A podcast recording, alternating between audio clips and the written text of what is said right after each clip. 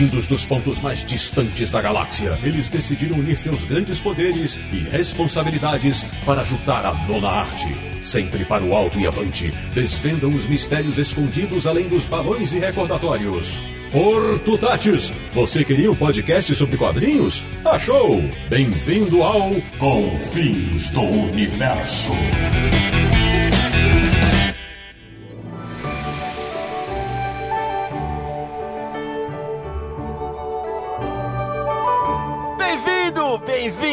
Está começando mais uma edição de Confins do Universo, o podcast do site mais charmoso e querido que fala sobre quadrinhos no Brasil, Universo HQ, www.universohq.com. E o programa de hoje está tão bacana, mas tão bacana, que eu diria que é para você guardar na estante e, se possível, dentro de uma caixa protegida por vidro. Então, vamos às apresentações. Eu sou Sidney Guzman, falo de São Paulo, onde vivo numa casa que mais parece uma biblioteca, sem contar os bonequinhos e estatuetas. De Petrópolis, no Rio de Janeiro, ele que classifica seus quadrinhos, DVDs e Blu-rays em ordem alfabética. Samir Naliato. Dormir é para os fracos e colecionar é para os fortes. Samir, o poeta. Só faltou a voz do Cid Moreira pra botar o Samir falando. Esse é Samir. Um dia a gente vai conseguir contratar ele pra fazer a locução aqui da abertura. Imagina ele falando Mr. M. Não, deixa pra lá. De São Paulo, na República de Piranga,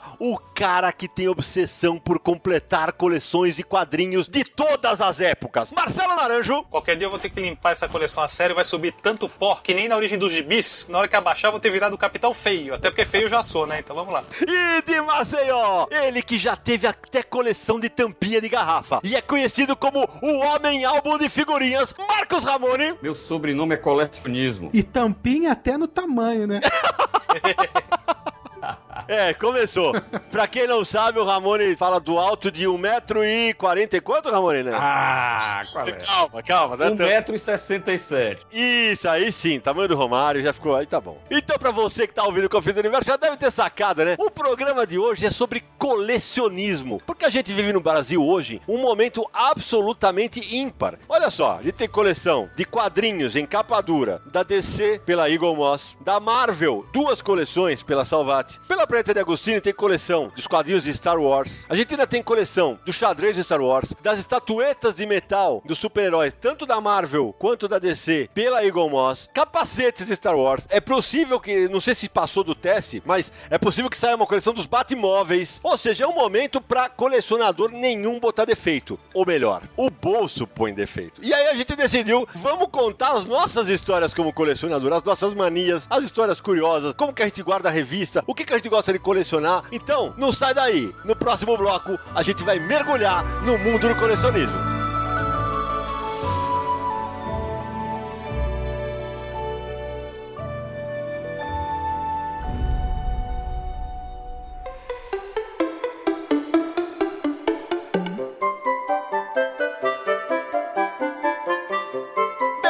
Do Confis Universo, como falamos, o papo hoje é sobre colecionismo. E aí, a gente precisa saber como cada um de nós começou. Hoje, quem abre os serviços é ele, o novinho da turma, Samir Naliato. Caramba, como eu comecei com coleções, é, não foi com quadrinhos. Opa, já é uma curiosidade. Já adianto isso. Eu, na verdade, sempre tive mania de colecionar coisa, né? Quando eu era pequeno, eu colecionava brinquedos, tipo, eu adorava comandos em ação, tinha vários bonequinhos de comandos em ação, e os bonecos do He-Man, que hoje a gente chama action figure. É. Mas na época era boneco, né? Os puristas que me perdoem, mas continua sendo boneco. não tem jeito. Hoje em dia eu já não gosto de colecionar boneco ou action figure, não, porque pra mim é pra brincar. Eu, como eu não brinco mais, botar action figure na estante eu não gosto. Mas, Samir, você tinha aquele negócio de querer completar a coleção inteira e tal? O do He-Man eu tinha todos eles e mais o castelo. Olha só. É, do Comandização eu não consegui pegar todos, mas eu tinha a maioria. Ô, Samir, então faz de conta que não tem ninguém ouvindo a gente e imita a sua voz quando você falava Eu tenho a força. Vai, conta pra nós como é que era. Porra, tu tá de brincadeira. Pelos poderes de Grayskull.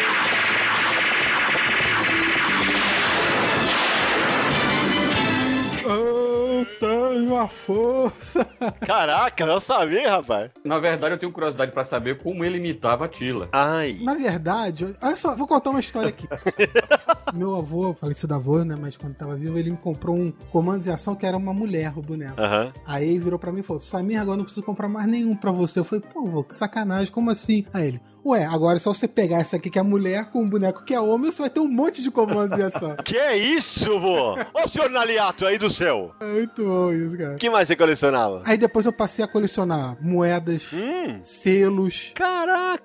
Álbuns de figurinha. Ramone também deve ter muitos. Quando o Ramon foi entrar pra essa daí, não quero nem ver. E videogame também eu era viciado, só que não conseguia colecionar muito por causa do preço, né? Então. Uhum. Aí só depois eu comecei. A turma da Mano colecionava, contei aquela história do padre lá no Sim, podcast sim. do Maurício de Souza. Se você não ouviu, ouça, porque tá impagável esse podcast. Aliás, eu acho que é. Hoje eu tenho trauma de emprestar coisas das minhas coleções por causa daquilo. Então não É. empresto pra ninguém. Culpa do padre. A coleção de papel de carta você ainda tem, Samir? Pô, esse não, esse você pediu, eu doei tudo pra você. Ah, não.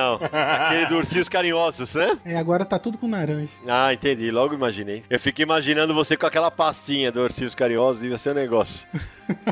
e você, Nara? Você que é um colecionador inveterado aí que... Eu acho que muita gente vai se identificar, porque a gente tem aquela fase de criança Hum, que a gente coleciona tampinha, sei lá, é, lembra aquelas tampinhas com super-heróis, acho que era? Alguma, ta- tampa de margarina. Se você quer saber onde você acha essas coleções, procure o setor de matérias do Universo HQ. Meu amigo Marcos Ramone faz matérias incríveis sobre coleções, que nós vamos falar de várias delas durante o A programa. gente vai linkar todas essas matérias lá no post do Universo HQ. Então acessem lá pra poder ler todas essas matérias. Todas. Todo ano tinha um álbum de figurinhas legal, é bem bacana. Eu lembro muito daquele futebol cards, que vinha aqueles cartões grandes, a gente usava pra jogar bafo, né? Naranja, o futebol cards, cara. Agora, eu te juro que é- isso não tava na pauta, hein, galera. Eu colecionei pra caramba. Pra quem não sabe, se der uma busca aí no Google, futebol cards, ele era uma carta, ele era meio vertical, assim, como se fosse um, um pouco maior do que essas cartas de videogame, né? Desse, era, era um pouco maior, era em papelão. Eu sempre joguei futebol de mesa, popularmente jogo de futebol de botão, né? Foi a época que nos anos 70, final dos anos 70, inaugurou o placar eletrônico do Maracanã. E eu, moleque, 12, 13 anos tal, jogava em casa. E aí, cada vez que fazia um gol, o que, que eu fiz? Eu recortei uma caixa de sapato, colei um papel por trás e, e deixei só a parte de baixo vazia. E quando saía gol no Maracanã, aparecia o rosto do jogador.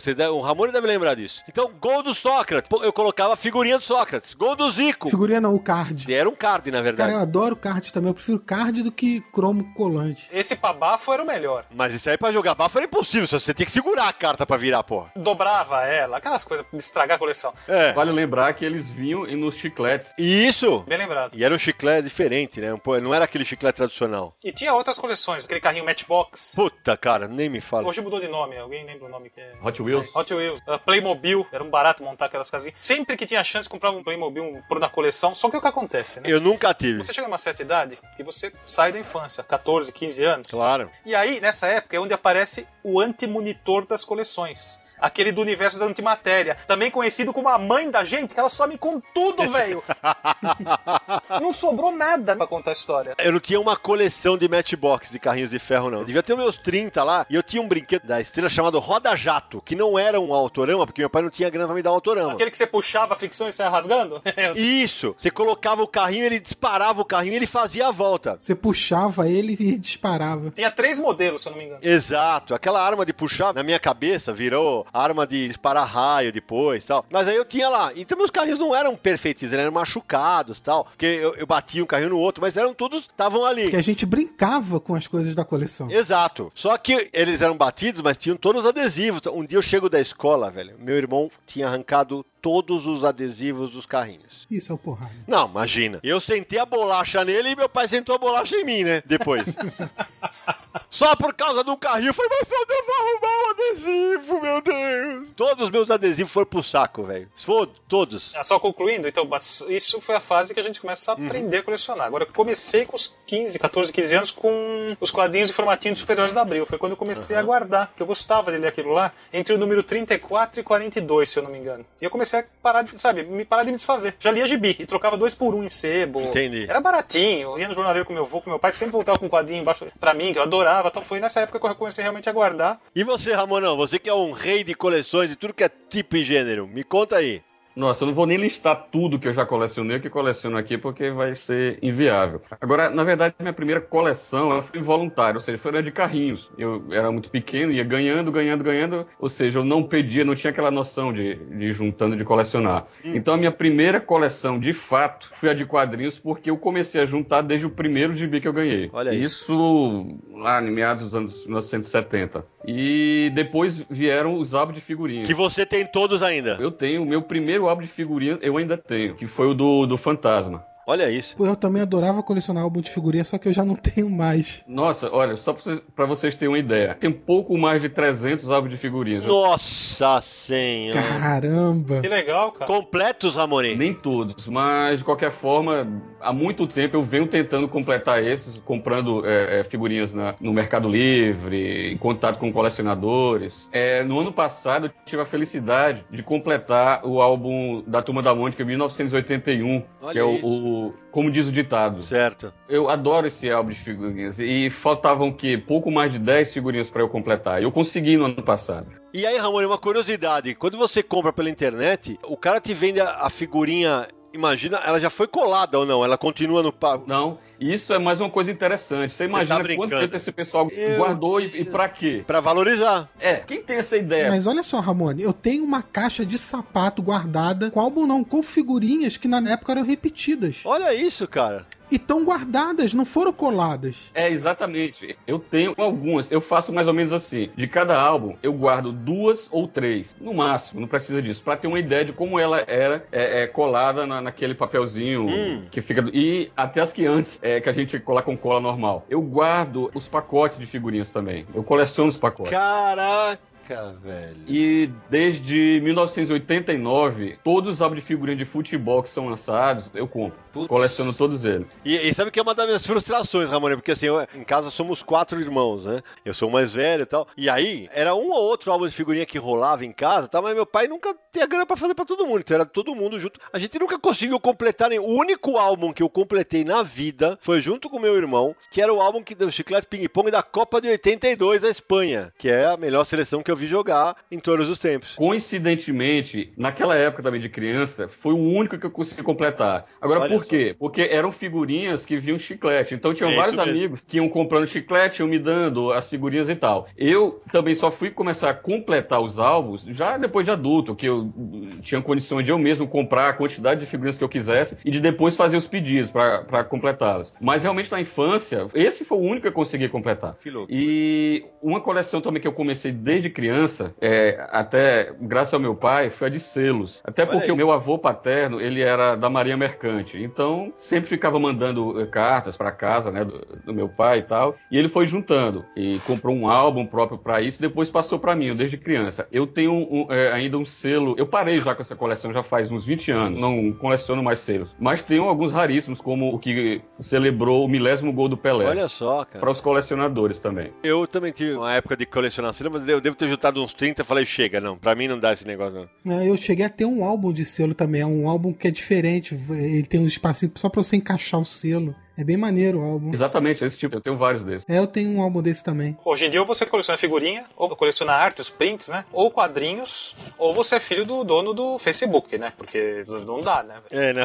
Não, hoje em dia não é só figurinha, hoje em dia vem brindezinho no pacote junto. Sim. Tem que selecionar, escolher o que você gosta mais e vamos que vamos. Agora, deixa eu ver se eu entendo, entendi uma coisa. Ramone, você tem 300 álbuns e nunca ouviu falar no álbum dos Super Amiguinhos? Não, de forma alguma. Mas aí é que tá. Esse álbum dessa época, você com certeza era criança. Eu não era. Então É. esses álbuns bem infantis, assim, eu já não. Nessa época eu já tava comprando o quê? Os de super-heróis, é, os super-heróis normais, não, não esses infantis. E de futebol, entendeu? Por falar em super-herói, Ramonão, eu sei que essa você já colocou em matéria do Universo aqui. Você, por acaso, tem aquele álbum também de chiclete de super-heróis, que, ele- que era uma figurinha horizontal da DC Comics. Sabe qual é? Ah, Era da Ping Pong. Acho que, acho que tem numa matéria tua. tem, eu não tenho o álbum, eu tenho as figurinhas. Ah, olha aí. Aí. Mas o álbum não tenho. Infelizmente não consegui o, ál- o álbum na época. É, eu acho que esse eu tinha, porque acho que esse que tinha pouca figurinha. Acho, que esse eu completei. É, várias coleções que eu tenho certeza que todos vocês também tiveram. Alguma coleção que acabou se perdendo com o tempo. E uma das que eu mais sinto falta é a das tampas de margarina Boa. e a da Marvel. Boa, rapaz, é Infelizmente, verdade. essa eu acabei perdendo, não sei o que aconteceu. Então, Ramon, aquelas coleções de livrinhos de faroeste, eu acho que você tem. Eu também tinha, eu me arrependi de ter me livrado disso aí, tinha- porque eu optei pelos gibis, eu larguei o resto. E era muito bacana essas coleções de faroeste, livrinho sem banca. Tinha várias séries.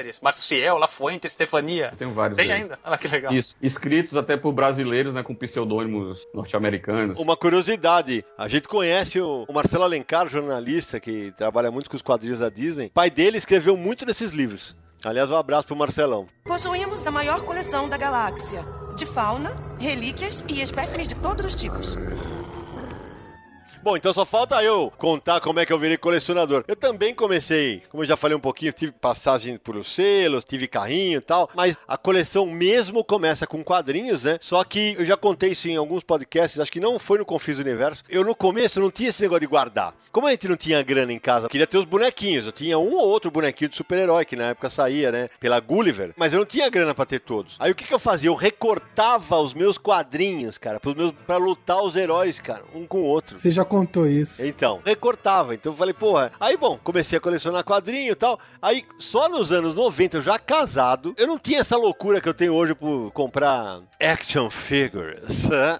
eu ganhei o Batman e o Charada do Batman Animated, que era do começo dos anos 90. Essa coleção eu resolvi que eu ia fazer. Aí lascou, né? A partir daí lascou, né? Porque aí, hoje tem aqui, em casa tem estante de. Só de Batmóvel, deve ser lá, deve ter uns 30 aqui. Eu não tenho todas as estatuetas da Marvel da DC. Eu escolhi os personagens que eu queria. Mas eu tenho o xadrez completo do Star Wars.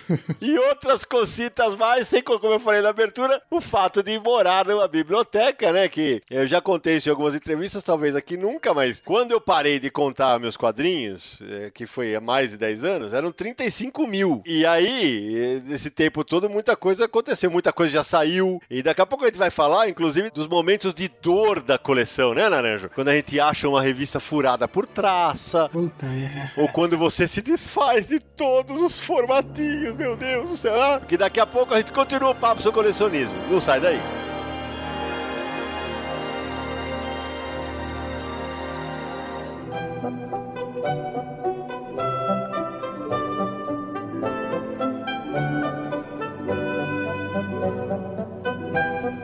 Galera, sabe tem uma coisa que eu- eu sempre falo em entrevistas tal, que o leitor de quadrinhos, ele é por característica um colecionador. É muito raro o cara que começa a ler quadrinhos e não coleciona, né? Quando você se torna um colecionador, acho que é inerente, já é automático, você vai desenvolver manias. Porque aposto que cada um aqui tem as suas manias. E eu queria logo perguntar o mais cheio de mania que eu sei, que é o naranjo. Nara, você tem mania? Quantas? Sai pra lá, pá, cheio de mania. Devo ter umas duas só.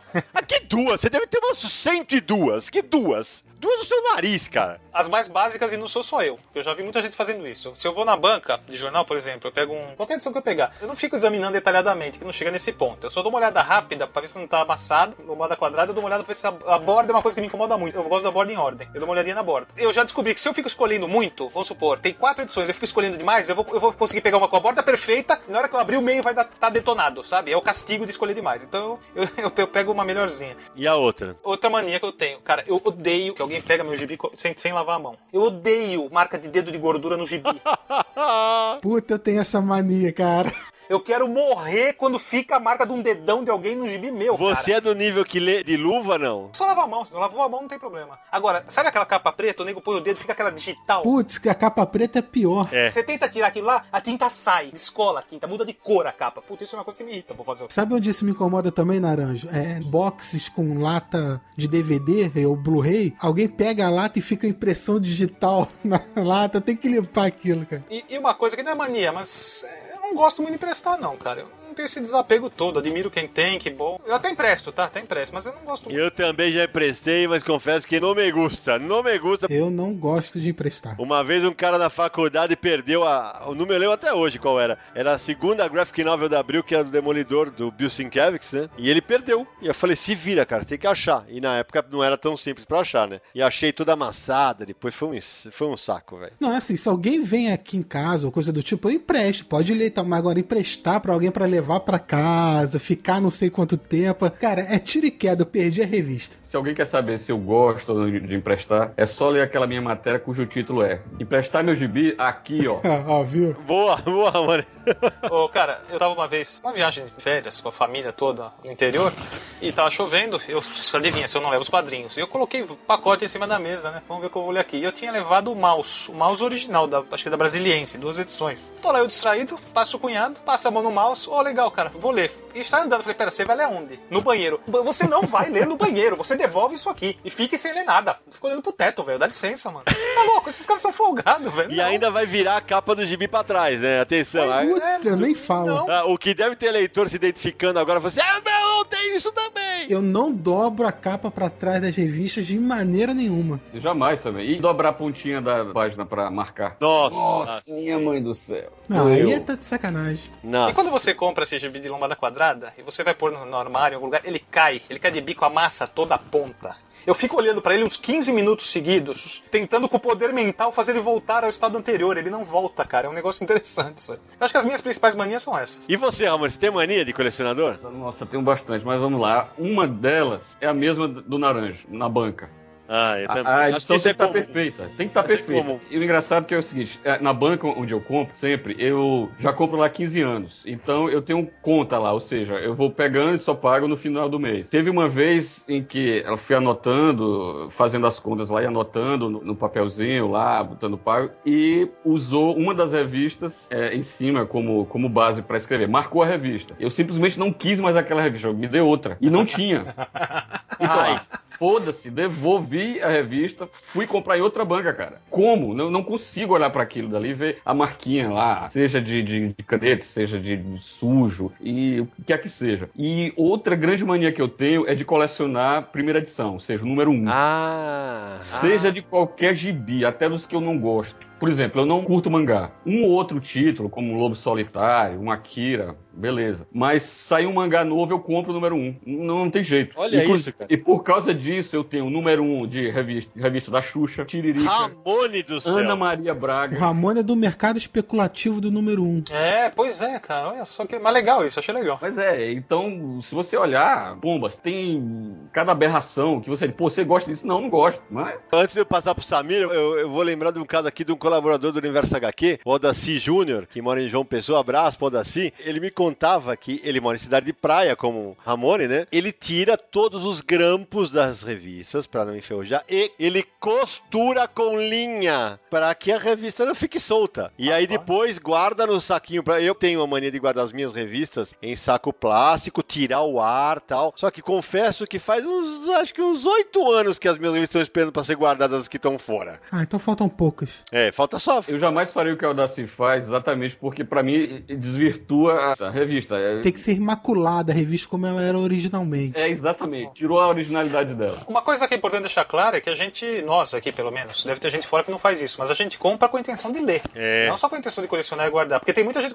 que coleciona sem ler, que eu acho isso. Não entendo isso. Mas tem. Falando nisso, Naranjo, essas que eu não gosto, eu leio. Porque Não, aquela coisa, não, eu comprei, eu leio. Ah, meu. Você tá Exato. entendendo? Eu não. Sei lá, é aquela coisa, pô, eu não vou dar o dinheiro pra que eu não vou ler. Inclusive, qualquer gibi que eu gosto, que tem alguma, um, sei lá, do Homem-Aranha, tem uma história que tá uma porcaria, eu vou até o fim. Eu paguei por ela, eu quero ir até o fim pra É, ler. Só, só mais uma coisa com relação a essa mania é o seguinte: qualquer um de vocês pode chegar pra mim e me dar, assim, de presente, um- uma edição original da Action Comics, número 1. Se ela Ah. estiver sem capa, eu digo, valeu, obrigado. Pode ficar com ela.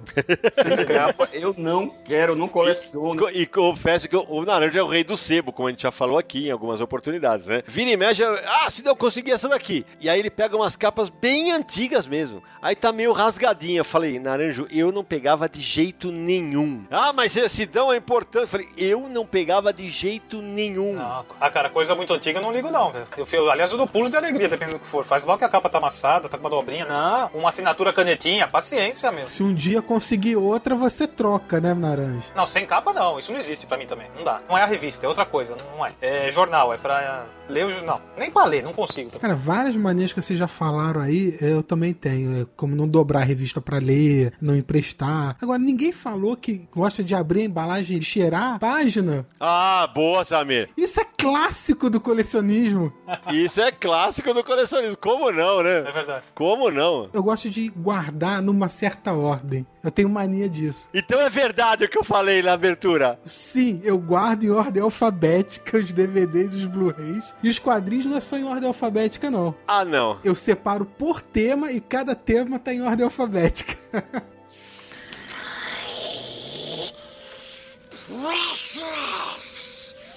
Eu tô lembrando agora de uma história que o Naranjo me contou. Que o Naranjo me contou de um colecionador. Conta você, Nara, aquela história do. do- É, não, não, não era um colecionador, era um professor meu de faculdade, apaixonado por filosofia, apaixonado. E ele tinha um quarto só para a biblioteca dele, estantes no quarto inteiro. Pra onde ele viajava, ele trazia livro de filosofia, livro de história. E chegou um determinado momento, ele casou. E ele falou: vou, ah, agora é a hora, vou organizar. E ele organizou a coleção em ordem de sobrenome do autor. Então, todas as estantes organizado pelo sobrenome. E ele falou que ficou perfeito para achar tudo que ele queria, né? Ficou lindo. Então, eles foram viajar, depois de duas ou três semanas voltaram. Quando ele voltou, ele foi olhar os livros dele e ele falou: alguma coisa está errada. Meu Ele Deus. falou, "Ah, não é possível. Estava tudo fora de ordem. Tudo. Ele falou Não tem nada pior pra quem coleciona do que isso. ele falou que pelo trabalho que deu tudo aquilo, ele quase infartou.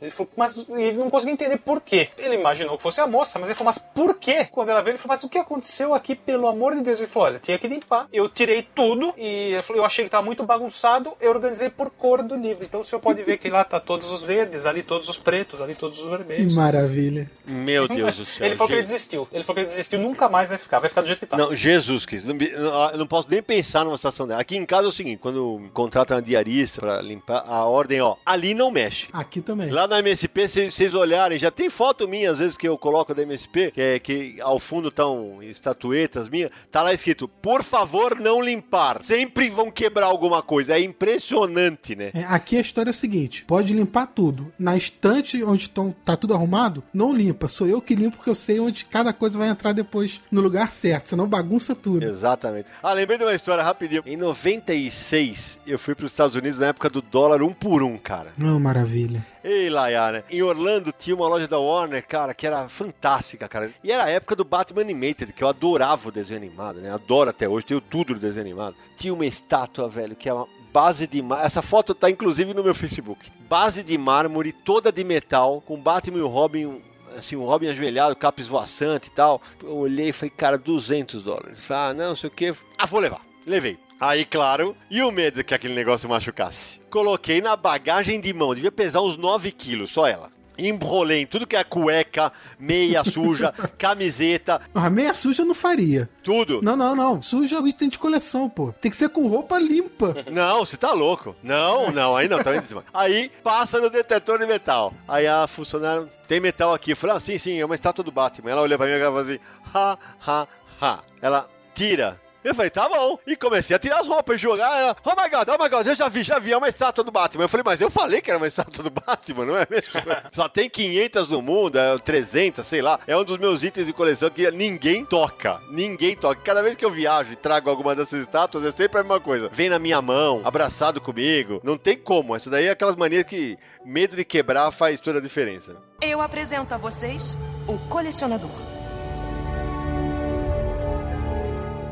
Então, gente, deixa eu contar uma minha aqui, né? Porque assim, os três conhecem a minha casa, sabem que são pô, dezenas de quadrinhos empilhados tal. E faz alguns anos eu decidi que eu ia colocar tudo em vidro pra facilitar a limpeza. Aí, beleza, coloquei e falei, ah, porra, agora vai, né? Peguei e falei, ó, eu quero prateleira do tamanho de formato americano, eu quero prateleira do tamanho de formato um pouco maior, eu quero prateleira do formato italiano, porque eu, eu recebo as coisas da Bonelli, que o, o Sérgio me mandava e o pessoal manda até hoje. Eu quero pra livro de tira, tá beleza? Ah, isso aqui vai dar pra uns 30 anos. é claro que já deu, né, meu amigo? E é legal guardar no vidro porque realmente não fica tudo guardadinho lá, tudo bonitinho e tal. É, não suja tanto, né? Não empoeira. Pô, mas eu tenho um problema com isso, sabia? Qual é? Com vidro é melhor, porque não dá poeira, essas coisas. Exato. Eu tenho problema com poeira e com mofo. Hum. Cara, isso me dá uma dor de cabeça por causa das minhas coleções. É. Pra evitar que as revistas. Uma vez teve uma edição que pegou mofo e as capas colaram uma na outra. Isso E acontece. pra soltar aquilo sem rasgar? Além de mim, algum de vocês em- coloca em saquinho revista, não? Eu coloco, agora não em todas. Na verdade, das milhares que eu tenho, eu acho que só no, no máximo umas duas mil que devem ter saquinhos. No caso, as mais antigas, as mais. Eu também. Eu coloco algumas coleções. Algumas estão, outras não. É meio bagunçado. É o que eu tô começando a fazer pra evitar das. Principalmente essas que tem papel cochê ou papel LWC, que cola muito com mofo, então eu tô começando a colocar. O Nara certamente já passou por problemas desses. Eu, eu já passei de. Um dia eh, antes de estar com o vídeo, eu tirei. Aí eu vejo, sem brincadeira, uma revista da Ebal, Nara, dos anos 60. Tinha aquele furo atravessando da capa até a quarta capa, a traça. Traça é um problema. Elas estão em todos os lugares. Não interessa onde você tá, ela vai ter uma, cara. É uma praga isso aí. É impressionante. Aí tem gente que coloca remédio. O pessoal pensa, ah, não, vocês devem ter super técnicas. Cara, não, acho que cada um tem o seu jeito, né, de conservar a sua própria coleção. Às vezes a gente vai tipo, puta, vamos passar o feriado fora. Eu espero todo mundo sair, eu pego três spray de. Eu detetizo as revistas que quase morro sufocado, cara. E vambora, vambora. De vez em quando tem que fazer isso. Realmente não tem jeito, né? Possuímos a maior coleção da galáxia, de fauna, relíquias e espécimes de todos os tipos. A outra mania que eu tenho, gente, que é assim, hoje com a falta de espaço que eu acabei de relatar, é cada vez mais comum ter que tirar algumas coisas pra colocar outras, né? Aí outro dia eu tava conversando com os amigos tal. Ah, você tem muita edição repetida? Eu falei, ah, acho que, olha, Corto Maltese, A Balada do Mar Salgado, acho que eu tenho seis. Sandman, eu tenho todas. Aí, mas, ah, mas por quê? Eu falei, cara, é, o Sandman, eu tenho da Globo porque eu trabalhei. Eu tenho da Conrad porque eu editei. Eu tenho da... A Minto, eu já não tenho mais da Brainstorm, eu já não tenho mais da Pixel. E eu tenho da Panini, que foi o último que saiu com extras que eu não tenho. Aí eu acabo guardando essas loucuras. Por exemplo, eu fui à feira de Bolonha, agora pela MSP, no começo de abril. Aí eu recebi um presente lá, cara. Ah, escolhe alguma coisa aqui no stand da DC. Aí tinha lá um Cavaleiro das Trevas em preto e branco francês. Como resistir? Aí eu olhei pra ele, ele olhou pra mim, ele olhou pra ele, eu olhei pra mim, mas pegá-lo, hein? É, como diria Rolando Lero, e não tive dúvida. É, colecionador tem essas manias, né? Você tem variações do mesmo produto, porque. E é. Então eu tenho isso com DVD, com quadrinho, a gente tem essas coisas. Cara, Cavaleiro das Trevas, o original, quantas. Eu tenho a minissérie da Abril, eu tenho os dois encadernados da Abril, eu tenho o encadernado da Panini, eu tenho o encadernado que saiu com Cavaleiro das Trevas 2, eh, tem edição gringa. É uma vergonha, né? A gente é um verme, fala a verdade, nós somos vermes.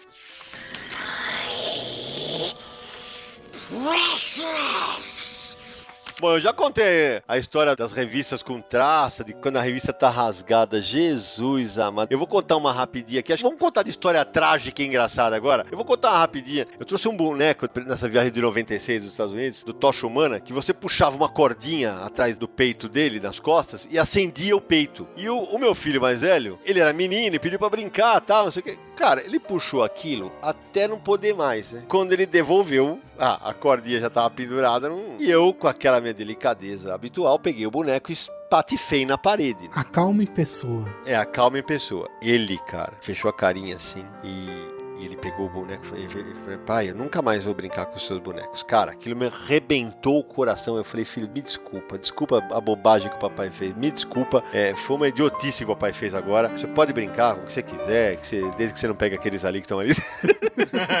Mas, cara, me, me doeu o coração, cara, porque ele foi tão singelo, tão honesto na maneira que ele tava falando, né? E eu falei, putz, você vê, então às vezes você acaba extrapolando. Que essa aqui só faltou ter o tananana. Não, deixa pra lá. Andrei, coloca um trechinho. É, coloca o trechinho aí, André. Eu entendo 2000, 2006, 2007, eu ia, realmente procurava sebos de fim de semana. Ou mesmo às vezes trabalho, eu circulava muito de carro, se eu via algum encostava, na hora eu falava, puta, será que tem gibi aqui? Encostava pra olhar. Isso era só no começo dos anos 2000. Hoje não acontece mais, né, Naran? Eu não tenho mais tempo, cara, é só de vez em quando. Hoje é mais feiras, eventos, com os amigos que tem loja. Hoje é só a cada três, quatro vezes por semana, só. Não, a amizade é uma coisa importante. Aparece gibis graças a isso. Mas nessa época aí, teve uma história interessante. Eu parei num. Cara, eu tava na Zona Leste. Eu vi, eu vi um. Falei, cara, eu passei na frente do antiquário. Do nada. Tinha uma vaga pra parar o carro, encostei. Entrei lá, vi que tinha livro e tal. Vocês têm quadrinhos? Ah, tem. No andar de cima. Meu amigo, quando eu entrei no andar de cima, falei, acabei de completar todas as coleções da minha vida inteira. Sério? Tinha caixas e mais caixas, muitas fechadas de papelão. Tinha tudo da década de 70, tinha coisa da década de 60. Eu quase tive um colapso nervoso. Curioso, porque eu também já passei por isso entrando em sebo há anos atrás. As pessoas guardavam os quadrinhos nos sebos assim, tipo, ninguém quer isso, vou deixar lá no fundo. É. Aí você chegava e você achava muita coisa. Não, só que a graça acabou quando eu perguntei o preço. Aí, cara. Eu comecei a me empolgar, já comecei a fazer pilhas, eu perguntei, fui perguntar preço. Não, cada uma das pequenininhas, eu vou chutar, vai. Ó, nós estamos falando de 10 anos atrás, tá? Então, cada uma das pequenas custa 20 e das maiores custa 50. É a mesma coisa que você falasse hoje, cada uma das pequenas custa 100 e das grandes 200. Cada uma. Ah, acabou a brincadeira ali, né? Pus de volta, agradeci, fui embora. Imagina, não, é, sabe? O cara não quer vender, o cara não quer vender, ele não queria vender. Ele tava mostrando, não sei porquê, porque ele não queria vender. Outra história interessante também, mesma coisa. Eu tava voltando no serviço, vi uma loja aberta que eu não conhecia, encostei, olhei, uma bagunça, velho, uma zona. Mas vi que tinha bastante gibi, né? A maioria é coisa que não me interessava, mas né, vamos procurar. Perguntei o preço, né? Porque é sempre bom perguntar o preço. É legal saber o preço, é bacana saber o preço antes. Quanto custa a revista em quadrinho? Qualquer uma pequena um real, qualquer grande dois reais. Qualquer uma, qualquer uma. Ah, vamos nós. Começa a fuçar, fuçar, comecei a achar Tarzan, Debal. Eu fiquei umas duas horas separando. Eu fiz uma pilha, antes de levar pro caixa eu contei, dava 90 reais. Uma, sei lá, tem umas 40, 50 de um real, o resto maiorzinho dava 90 reais. Ah, legal, né? Valeu a pena. Fui pagar, a pessoa começa a contar, contar, contar, olhou pra mim e falou: olha, deu 1.200 reais, mas se você pagar à vista eu posso fazer por mil, tá? Eu falei, como? Falei, não, não, peraí, peraí, peraí, ó, vamos contar junto? Tem 40, 50, 10, mas essas dá um real, dois reais, dá 90 reais. É a conta, né? Não, isso é coisa antiga que você separou.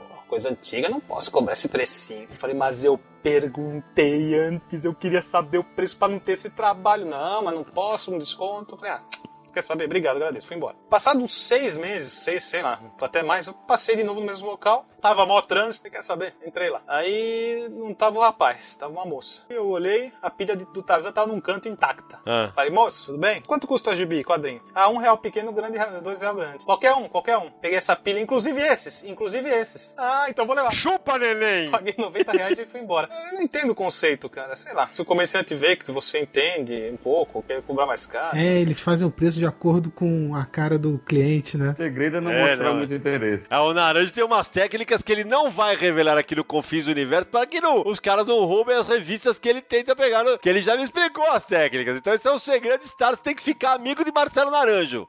então vai começar a seguir o cara no Twitter e pergunte para ele, já que ele é o rei do GIF no Twitter. É, não né? pode falar no Confis, mas vai falar na rede social, né? Ah lá ele fala, ah lá ele vai falar. não, não. Na rede social ele vai fazer uma piada sobre o assunto, é diferente. Eu apresento a vocês o colecionador.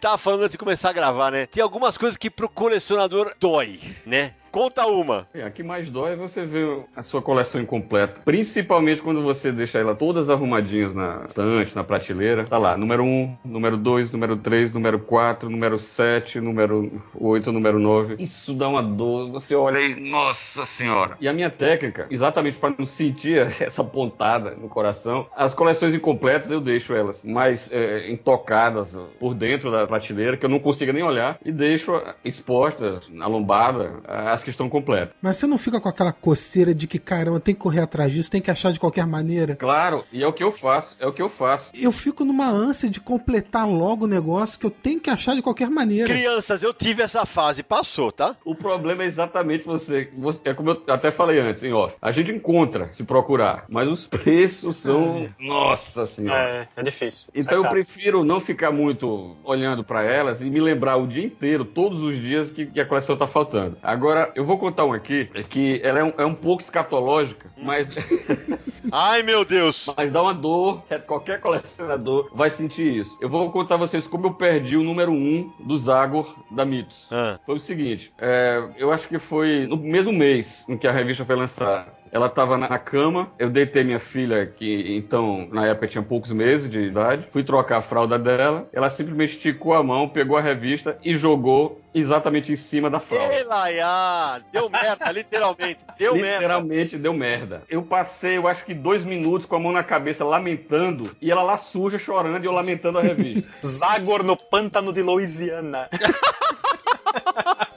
Pô, mas pelo menos era o mesmo mês do lançamento. Você podia ir comprar a revista de novo. Aí eu tive que fazer um pedido, porque não tinha mais nada no banco. E eu já tinha lido a revista, ela estava lá, mas eu tenho que ter ela na coleção. Foda-se, tem que estar completa. E é essas, essas coisas que acontecem, que eu sei que cada um, cada um de vocês, cada colecionador já sofreu alguma coisa desse tipo. Eu já esqueci revista do lado de fora e choveu em cima. Ai. E aí ficou toda enrugada a revista. Já aconteceu isso com vocês? É um inferno isso, cara. Porra! Teve um álbum português que um dia eu cheguei em casa, uma das gêmeas tinha pegado e simplesmente ela resolveu redesenhar a capa. ela redesenhou a capa e não bastasse isso, minha esposa, pra tentar consertar, tentou apagar. Acabou a Porra. Aí, bom, é claro que não deu certo, mas uma hora eu arrumo um jeito de comprar de novo e, e aquele negócio. Mas, ó, no meu Instagram, lá no começo, tá? No meu Facebook também, tem um momento que, assim, por conta da casa, a falta de espaço já impera, né? Faz tempo. É, mas o que me salvou durante muito tempo, a casa em que meus pais moravam era muito grande, todos os meus formatinhos estavam lá. Com o falecimento do meu pai, minha mãe ficou sozinha, mudou pra um apartamento e eu tive que recolher tudo. Cara, eu trouxe tanta caixa em formatos, eram tanto. Bom, eu tinha quase tudo em formatinho da Abril, eu tinha quase tudo. E eu tinha essa mania também. Ah, falta o Hulk 39, ia nos sebos e ficava, "Ah, agora não falta mais. Falta não sei o que, não, agora falta mais. Aí eu falei, cara, eu olhei pra aquilo, porque óbvio, eu tinha um carinho gigantesco por aquilo, porque eu comecei a escrever sobre quadrinhos e eu pesquisava naquelas revistas de super-heróis, que era, era a minha base, né, até então. Então eu tinha um carinho gigante, mesmo sabendo que aquilo é cor, foi cortado, mutilado, reescrito. Obrigado, Abril, hein, por esse favor. Né? E na época a gente era moleque não sabia, né? Aliás, vira um item de coleção mesmo, né? Depois você tem a revista Exato. original e é cortada. Aí eu peguei, cara, teve um dia que eu botei tudo no porta-mala e adeus, velho. Levei. Gente, é a hora de praticar o desapego. Na hora que eu desci do carro, eu falei, se eu abrir uma das caixas, eu vou voltar com todas pra casa. E aí foi-se embora. Até porque, cara, hoje, mal ou bem, ok, teve muita porcaria, teve muita coisa legal que saiu. Quase tudo de legal saiu em formatinho tá sendo republicado em formato americano. É, mas tem um negócio também, né, Sidão? Porque não é só a qualidade da história, é, é o valor sentimental. Sim, principalmente. E a história pode ser uma droga, mas aquela revista te lembra uma coisa muito importante. Mesmo sabendo é, de todos esses cortes, dessas mutilações, dessas deturpações todas, pra mim não perdeu o encanto. Sério? Eu lembrei de Toy Story 3 agora. O Sidney deixou as caixas, ele de costas, as caixas começaram a abrir, os gibis começaram a sair pra fora, olhando pra ele assim, chorando, aquela lágrima. né? Jesus, gente do céu. É, por exemplo, eu tenho a edição encadernada da morte do Superman da Panini, que aliás é uma história que tá faltando páginas, né? Que a DC Sim. republicou faltando páginas na história. E eu me desfiz do formatinho da Abril, a morte do Superman, Superman além da morte, funeral para um amigo e retorno. E cara, eu tenho que conseguir essa- essas revistas de novo. Foi de uma Não. época da minha vida que eu sinto muita falta, então agora eu tenho que procurar e conseguir. Eu não tenho mais. Não, sério? Sério. Vocês são tarados, velho. Ah, não, pô, é assim, cara. O Ramone falou agora há pouco um negócio sobre preços, né? Mas tem um negócio curioso acontecendo no mercado. Se vamos supor, sai uma revista aí, uma, sei lá, uma da coleção da, da Salvati, da Egomoss, ou um encadernado qualquer da Panini. Se esgota, de um dia pro outro, o preço sobe tanto Ah, hoje sim. que é mais caro esse mercado especulativo de coisa nova do que você comprar uma revista em quadrinhos antiga. Hoje sim. Vocês lembram o Cavaleiros das Trevas de capa prateada? Lembro? Quanto que estavam vendendo no Mercado Livre é absurdo. É curioso. isso. Agora, por exemplo, a primeira versão do Watchmen encadenada Panini, que eu cheguei a resenhar no Universo HQ, bati de cima e embaixo, que tinha mais de 90 erros de português. Teve a reimpressão. Vocês acham que eu vou ficar com a que tinha erro de português? Com certeza não. Então, mas cê- vocês estão falando, tem gente que sim, né? Eu conheço um cara que mora na República do Ipiranga e é editor do Universo HQ, um tal de Marcelo Naranjo. A coleção da Salvati da Marvel, ele tem praticamente todas em formato americano, ou em capa dura ou em capa mole. E aí eu peguei e falei, ah, mas Naranjo, eu vou pegar só as que não tiver, cara. Aí eu vou fazer. Mas sua coleção fica incompleta, pô. E o desenho da lombada? E o desenho da lombada. Ah, por causa do desenho. Vocês vão dar o desenho na sua lombada, você, rapaz. Toma vergonha O pior não é isso. O pior é que a coleção veio com desenho de lombada errada. E pra trocar isso? Eu soube que primeiro teve a, a tática do adesivo, né, que a Salvati mandou, mas parece que a Salvati trocou pra quem pediu, né? Ah, tem que trocar, porque, pô. Quem entrou em contato com a Salvati que quis trocar a lombada, e me corrijam se eu tiver errado, nossos ouvintes, mas parece que a Salvati trocou. Ah, é o correto a fazer, né? É o correto a fazer. Como fazer uma coleção dessas furada? Não dá. Aliás, eu tô fazendo a coleção da Salvati de capa preta e vermelha, a coleção da Eagle Moss da DC e da Planeta de Agostinho de Star Wars, tá bom? Olha lá outro verme aí. é Pelo isso aí. amor. Eu tô acompanhando o da Star Wars, mas o restante também, eu tô. E, e outra coisa, é, Tex Gigante. Além da edição normal, em preto e branco, a coleção da colorida. Ah, a revista em quadrinho mais cara do Brasil, Ramon. Não dá. Eu desisti. Eu comprei um só. Não dá. Ah, 79 reais? Ah, você tá louco, velho. Fazer o quê? Sou louco? Confesso.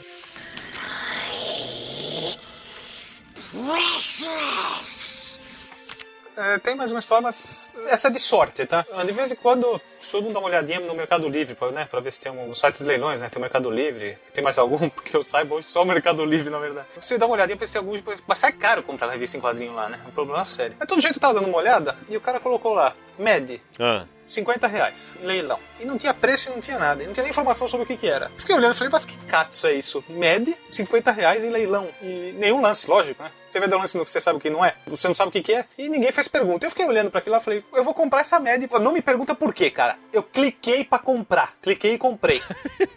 era a coleção completa da VEC, tá? pois é, não tem explicação essas coisas.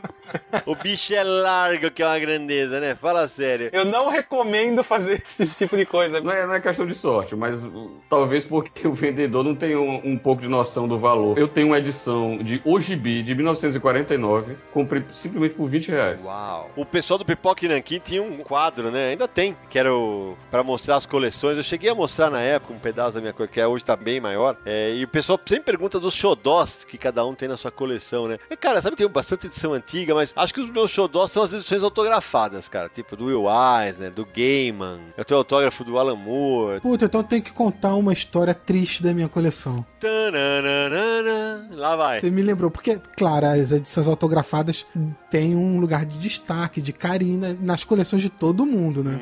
Lembra quando o Will Eisner veio ao Brasil da última vez? Eu fui numa sessão de autógrafos, peguei o autógrafo do Will Eisner, maravilha, e perdi a edição autografada pelo Will Eisner. Essa é uma das minhas maiores dores que eu tenho na minha coleção. Essa é pra doer. Bom, eu, tenho, eu, felizmente eu tenho bastante coisa do Eisner autografada, mas você falou de dor também, assim, aquele negócio. Eu fiz muito, antes de ir pra Maurício, eu ainda faço, né? Muito freelancer e tal. E eu fiz alguns filas pra abril. Aí eu já desafio pros nossos ouvintes aí, né? Quem tiver, escreve pra nós. Um chamado Grandes Sagas da DC, que é um formato americano e tal, que era um especial jornalístico em que eu contava de algumas sagas que eu elegi ali, né? Aí, claro, na hora de pegar imagens, né? Não tinha onde recorrer. Não tinha a internet achando imagem alta como hoje e tal. Aí separa as revistas do trouxa aqui, né? Aí pega o Asilo Arcão original da Abril, que era a lombadinha quadrada, entrega falou: toma cuidado pra escanear esse negócio. Hum, Na hora que devolveram, as páginas caíam, velho. caraca. Eu cheguei pro editor e falei, que porra é essa, velho? Não, mas não, o quê? Você tá de brincadeira, você vai ficar assim por causa de uma revista, bicho. Quase que o fechamento não acontece. Eu falei, como assim? Você disse que coleciona alguma coisa? Ah, CD. Então, se eu te devolver o teu CD riscado, como é que você vai ficar? E aí, bom, o resultado foi que o, o editor da Abril, na época, não era o editor do especial, era o Fábio Volpe. Ele falou, Sidão, você acha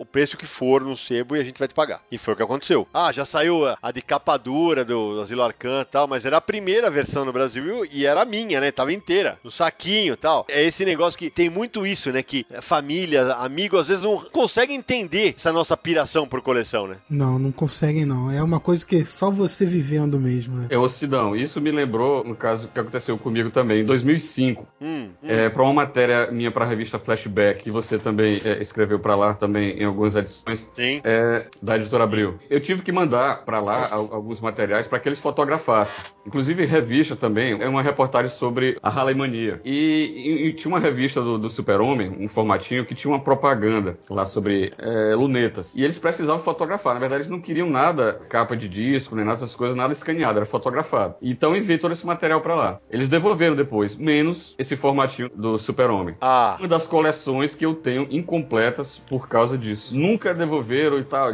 disseram que ia procurar e tal, tal, tal. Enfim, perdi e até hoje essa coleção tá incompleta. Viu só por que, que eu não empresto? Pois é, nesse caso eu tive que fazer isso, né? Porque era pra uma matéria minha, Sim. pra revista, pra ilustrar a revista, tiveram que fazer isso. Não aceitaram escanear, tinha que ser fotografado. Eu, quando eu trabalhei no Parque da Mônica, quando abriu o Parque da Mônica, eu era o jornalista responsável pelo parque, né? Aí tinha uma secretária que uma vez me viu lendo um álbum do Calvin, que era da Cedibra ainda, e a da Cedibra tinha a capa plastificada, né? Com aquele... E ela e eu besta emprestei. Cara, quando voltou, ela dobrou a capa pra trás. Sabe quando você vê o plástico tá tudo quebrado? Bicho, mas eu dei um esporro nessa mulher. Eu não fiz isso. Eu falei, não, você não fez, não. Você sentou em cima dessa porra. O que, que você fez com essa merda? A revista por vontade própria, dobrou a capa pra trás, assim. Aí é claro que ela nunca mais falou comigo. Me veio na cabeça também essa questão de como é o nosso relacionamento com amigos que não colecionam, com a família que não entende como é essa mania da gente, esse gosto pela coleção. E eu tenho certeza aqui que, como todos são casados aqui, que as esposas não têm uma boa relação com a nossa coleção, não. Há sempre uma reclamação em casa. É a mesma coisa. E no, no meu caso, a reclamação não é só aqui em casa, só com a minha esposa. É também da minha mãe, porque 90% da minha coleção tá guardada lá. Olha isso. Então você imagina, de tempos em tempos, aquela velha pergunta: quando isso vai sair daí? Quando isso vai ser arrumado? Olha, vai ter visita aqui. Vamos ver essa bagunça? É, a frase da visita é que a que mais ouço. E fica uma pressão de um lado e uma pressão de outro. Ah, tá chegando mais revista. Nossa, quando isso vai sair daqui? Quando isso vai acabar de chegar? E Sidão, você quer contar aquela história lá? Naquele dia que eu fui na sua casa? Pode contar. Fui lá na casa do Sidão, fui visitá-lo. Sabe que eu sou um colecionador, um leitor mais e, e um grande colecionador também de livros. Quadrinhos e, e livros para mim são as minhas uh, maiores paixões. E, e tinha vários livros lá de tudo, de tudo quanto é estilo. E ele foi me presenteando, pegando um, pegando outro, pegava algumas coisas e tirava e tal. E, nossa, e é como ele disse no começo: muito livro, muito gibi, em tudo quanto é lugar da casa. Deixa eu deixar claro que não é todo mundo que vem na minha casa que ganha presente, não. Só que eu gosto muito, viu? Daqui a pouco faz uma fila na porta da casa do Sidão. É. Deixa eu deixar bem claro isso. É.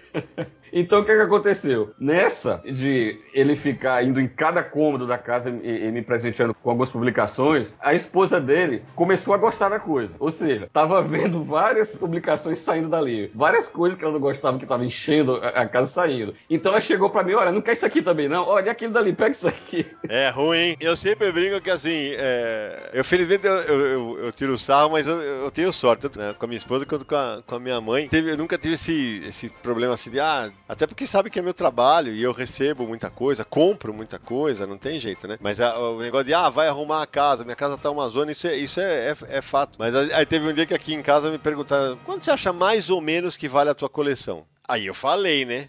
Sabe quando você viu o zóio brilhando? Quanto? Deixa pra lá, vamos falar de outro assunto, né? Pelo amor de Deus, hein? Sai pra lá. Eu, hein? Já me ofereceram uma pequena fortuna pra, pra minha coleção, há poucos anos. E continuo com a coleção e sem a fortuna. Olha aí. Vocês não utilizaram a técnica do posicionamento? Qual é a técnica? É o seguinte, você chega em casa, se tiver com muita coisa carregando, já aconteceu comigo, coloca na soleira da porta, abre a porta e entra como se não tivesse nada. e vê onde a esposa tá. Vai localizar a casa. Vê se tá no quarto, vê se tá no cozinha tal. Se estiver na sala, ferrou. Você vai ter que bater a porta e sair como se não fosse nada. Bobeou, você corre, pega tudo, corre onde tá a coleção. Meu, no momento que você pôs tudo em cima de onde tá a tua coleção, acabou. Ela nunca vai saber o que tava, o que não tava antes, não vai perceber. Eu chamo de técnica de posicionamento, negócio meio de flash, tem que ser rápido. E nesse momento, o ouvinte de Confis Universo descobre que a esposa de Marcelo Naranjo não ouve o podcast dele. Não. Mas cuidado, que algum amigo certamente vai falar pra ela, viu? Se liga. Possuímos a maior coleção da galáxia. De fauna, relíquias e espécimes de todos os tipos. Essa história é interessante, é recente. Eu não sabia se eu ria ou se eu chorava. E ela mostra a que ponto pode chegar essa maluquice que a gente tem por quadrinho, por artes afins, autógrafos, esse Aham. tipo de coisa. Eu não esperava, eu tomei um susto, cara. Mas enfim, nos dias 9 e 10 de abril teve o, o festival Guia dos Quadrinhos, né? Aliás, um abraço pro Edson Diogo e pro Maurício Muniz. Parece que o evento foi sucesso. Eu tinha acabado de chegar da Eterna, não pude passar lá, mas parabéns. Foi bacana, eu me- eu, eu mediei dois bate-papos, um sobre os quadrinhos super-heróis e outro sobre mangás, foi, foi bem divertido. E teve uma iniciativa muito bacana, foi pelo Daniel Esteves, organizada pelo Daniel Esteves e pelo Edson Rossato. Eles Fizeram um leilão beneficente prol do quadrinista Cadu Simões, né? Ah, que sim. o Cadu tá com alguns problemas de saúde, a- o plano não tá bancando, o pessoal tá tentando ajudar ele. Belíssima iniciativa. E fizeram um leilão de artes originais. Várias artes originais expostas e o pessoal, no final do dia lá no sábado, começou a chamar o pessoal, lances a partir de 50 reais, o pessoal gritava, levantava a mão e levava a arte para colaborar nessa ação. Até participei de alguns lances e tal, né? Aí quando puseram uma arte da editora da Disney, feita por um quadrinista brasileiro, Ah. uma arte muito bonita, falei, quer saber? Eu vou ajudar, vou colaborar e vou levar essa arte. Eu acabei não comprando muitas revistas em quadrinhos, o dinheiro que eu levei tava no meu bolso ainda, que era o que eu tinha me disposto a gastar nesse evento nos dois dias. Eu tava com 150 pau no bolso. Ah. E esse tipo de arte, pra quem é colecionador, sabe que vale um valor desse, assim. Dá pra chegar nisso e Dá. dá, pra colaborar com a ação. O pessoal começou a dar os lances, 50, 55, 60, 65. E eu lá quietinho no canto só olhando. Aí 90, aí ninguém falou nada, o Esteves gritou lá, ô naranja! Falei, ah, 95. Aí do outro lado gritaram 100. Naranja, eu gritei 105. Aí gritaram 110. Aí, naranja, aumenta isso de uma vez, lógico, 115. E aí Quando chegou em 135, comecei a brincar. Falei, gente, para, acabou meu dinheiro. Aceita cartão? Aceita. 140. E nisso eu fui andando na direção do palco onde tava tendo leilão. Quando eu fui abordado pelo rapaz que era outra pessoa que estava dando os lances. Era ele que estava aumentando de 5 em 5. Enquanto eu estava me divertindo e brincando, ele chegou para mim tremendo, nervoso e chorando. Oi? Cara, para de dar lance, cara. Para. Eu não vou conseguir levar, cara. Eu tenho que levar esse item. O dinheiro não vai dar, cara. Para, é sério, cara. Não é para brincar. Eu travei. Fiquei olhando pra cara dele, eu não sabia se eu ria ou se eu chorava, né? Falei, amigo, o leilão beneficente não é em prol de você, né? Mas me desarmou aquilo lá, cara, porque eu não esperava aquilo. Até porque tava no meu Rapaz. limite também, né? Que era o que eu propus Entendi. né, a gastar. Eu falei, olha, vou dar mais um lance, você fecha por 150. É bacana. É bacana que eu ajudei, né? Ajudei a subir o valor do item, isso foi bacana da minha parte. Fui bonzinho. Boa, legal. Deixei o rapaz levar, mas me assustou o posicionamento dele, né? Ele queria muito mais que eu aquela arte, eu não coleciono arte. Fiz minha boa ação do dia, o rapaz tá com a arte. Se tiver ouvindo o podcast, bacana, espero que você esteja curtindo. Abraço pra ele. Mas, meu amigo, vou te falar uma coisa. Se fosse um gibi que faltasse na minha coleção, que eu tivesse procurando há 20 anos, na hora que você falou para, cara, eu ia falar, lógico que eu paro. Eu ia lá pro, pro Esteves, lá pro Paulo, eu ia falar 300. Não sei se eu ia ter o dinheiro onde eu ia arrumar, velho. A Amazon ia falar. Esse é Marcelo Laranja, meu Deus do céu. Bom, meu amigo do Confis Universo, não sai daí. No próximo bloco a gente vai contar o que a gente tá colecionando hoje e, claro, as indicações do pessoal do Universo HQ. Até já!